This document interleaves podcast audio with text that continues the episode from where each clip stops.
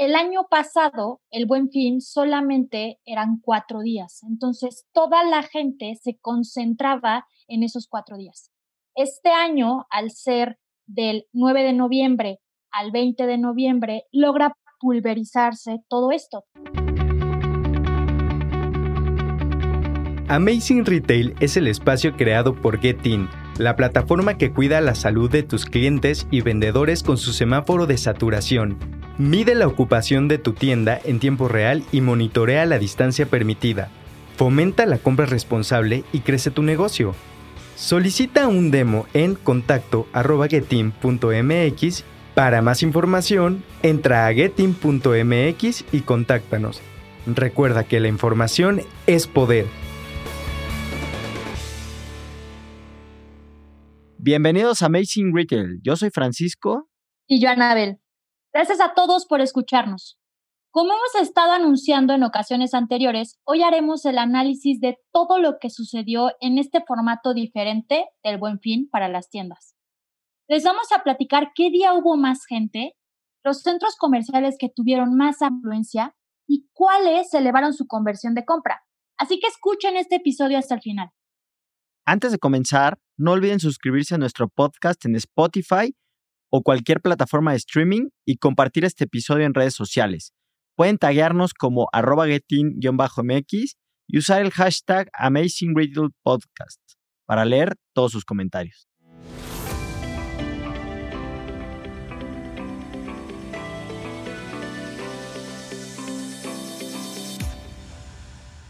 Frank, para comenzar, es importante decir de forma general que esta edición ha impactado de forma positiva a las tiendas, pensando solo en el desempeño que el retail ha tenido en este 2020. Y esto es una muy buena noticia, ya que este buen fin, comparado contra semanas anteriores desde julio, fue muy bueno. Pero comparándolo con tradiciones de años anteriores, en general, todos los indicadores han sido muy bajos. Entonces, vamos con más detalle. Sí, me encanta cómo lo ves, justo me encanta cómo lo ves porque hay que aclararle a la audiencia que hay dos formas de verlo. Si le sirvió al año 2020 el buen fin en, en este nuevo formato de buen fin, si ayudó a reactivar la economía, y también hay que compararlo contra el año pasado. Y de hecho hay que comparar los cuatro días que duraba el año pasado el buen fin contra los mismos cuatro días que tomaremos de este año para seguir evaluando si el buen fin sigue creciendo no sigue creciendo, si este formato lo que hizo fue pulverizar el tema de, la venta en 11 días que, que, duró, ¿no? En dos semanas prácticamente. Entonces, justamente es lo que, lo que vamos a revisar más adelante. En esta misma línea, Frank, vamos primero a comparar qué pasó en estas dos semanas del buen fin versus semanas anteriores a partir de julio 2020. El primer indicador es que en el buen fin logró aumentar 76% la afluencia en centros comerciales, mientras que las visitas subieron solo 31%. En este mismo sentido, en estas semanas, las ventas subieron 85% y se realizaron 49% más transacciones, los cuales ayudaron a que se elevara el ticket promedio un 24% y se logró vender 56% más de artículos comparado a todo lo que llevan abierto las tiendas desde COVID. Y como lo comentábamos en capítulos anteriores, desde octubre hemos visto cómo ha ido incrementando esta intención de compra. Y si ahora nos vamos a analizar año contra año, y aquí me gusta aclarar cómo lo hicimos, y para calcular estos indicadores solo comparamos, en este año son los cuatro en medio contra los cuatro del buen fin del año pasado, que históricamente han sido cuatro. Y lo que vimos fue que para este 2020 hubo una disminución en cuanto a los paseantes, al tránsito de personas de un 11% en los espacios comerciales. Las visitas también cayeron y aquí la caída sí fue dramática, de un 63%. Esto a lo que nos llevó fue que hace, a que se realizaran 60% menos de ventas. Y obviamente esto es una cadenita, las transacciones también disminuyeron en 57%. Que algo aquí importante que hay que recalcar, que era algo que comentabas al principio, es que el año pasado, el buen fin, solamente eran cuatro días. Entonces, toda la gente se concentraba en esos cuatro días. Este año, al ser del 9 de noviembre al 20 de noviembre, logra pulverizarse todo esto, tanto en visitas, compras.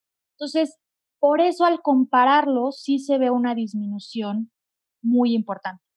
¿Y por qué no para seguir desmenuzando la información, le platicas a toda nuestra audiencia lo que vimos en cuanto a la primera semana contra la segunda semana de este buen fin? Ya solo hablando de este buen fin, pues obviamente seguro tuvo cuál fue el día más alto, o cuál fue el top 3 de los mejores días, qué pasó la primera semana contra la segunda. Por ahí tú mencionabas, y, vale la pena estarlo recordando, que, hubo un puente por en medio, ¿no? Hubo un día de asueto, un lunes, que no fue día laboral, lo cual también te incita pues a salir de casa con mayor facilidad, ¿no? Entonces, ¿cómo, se comportó este buen fin? Claro, Frank, lo que hicimos fue tomar de lunes a viernes de la primera semana y compararlo contra el lunes de a viernes de la segunda semana. Y básicamente la segunda semana fue mucho mejor que la primera. La primera razón es porque el lunes del puente que estás comentando cae en la segunda semana. Ese lunes ayuda a que le vaya muy bien. De hecho, el mejor día de todo el buen fin en términos de afluencia fue el sábado 14 de noviembre y el que más representó ingresos. Y en segundo lugar es el 15 y el tercer lugar es el lunes 16 que como bien lo comentas, justo son los días del puente y son los días más fuertes en esta edición del Buen Fin 2020. Continuando con esto de la información, ¿por qué no platicamos ahora, o me gustaría platicarles, cómo fueron las, las zonas, o sea, eh, geográficamente cómo se comportó el Buen Fin? Y lo que vimos es que en cuanto a afluencia, los estados que presentaron una mayor afluencia fueron Sonora, Baja California e Hidalgo.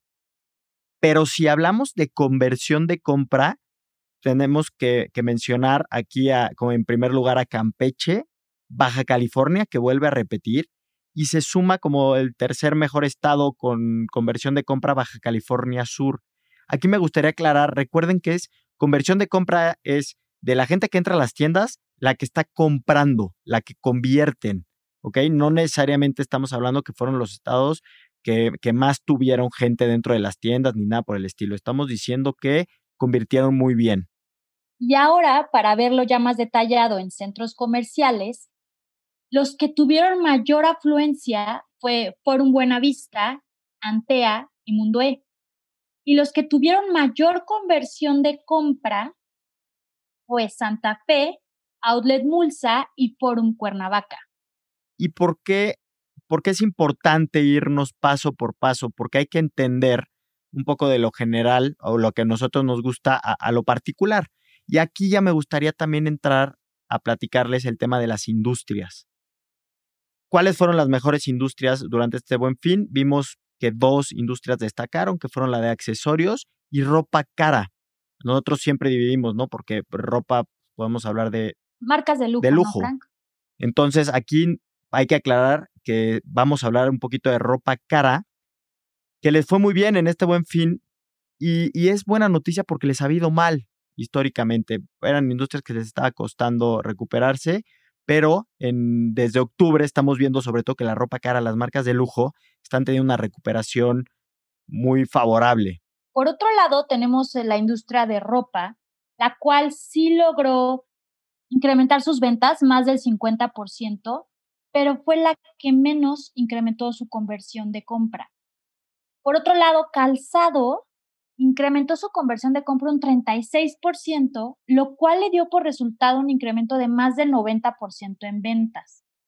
Y todo esto fue consecuencia no porque hayan subido los precios de los artículos, sino porque tuvieron muchas más visitas dentro de las tiendas y por otro lado, lograron cerrar a ventas, es decir, las tiendas aprovecharon esta afluencia para lograr tener estos resultados. Sí, al final, una, una muy buena noticia es que a todas las industrias durante estas dos semanas les fue bien.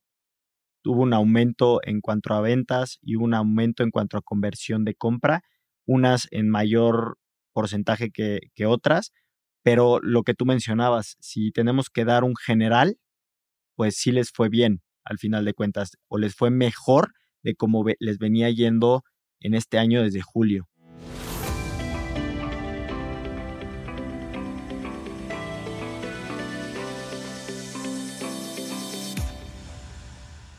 Sí, yo creo que para cerrar este episodio, Frank, yo puedo concluir, no podemos comparar este buen fin, esta edición, contra el buen fin de los años anteriores, dado que es completamente distinto en términos de cuántos días fueron y pues la situación que estamos viviendo, pero comparándolo contra todas las semanas anteriores de este 2020, a partir de que abrieron, dada nuestra situación, fueron muy buenos resultados. La gente estuvo ahí la gente tenía una intención muy alta de compra y todas las tiendas lograron aprovechar esa intención de compra para cerrar a venta.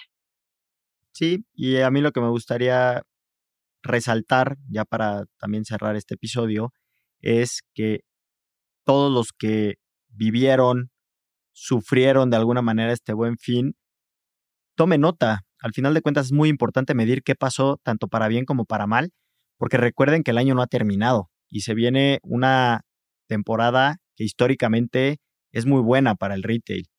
Y hay que ver qué hicimos bien. Nos da un gran preámbulo este buen fin para poder replicar ciertas estrategias y cerrar el año lo mejor posible.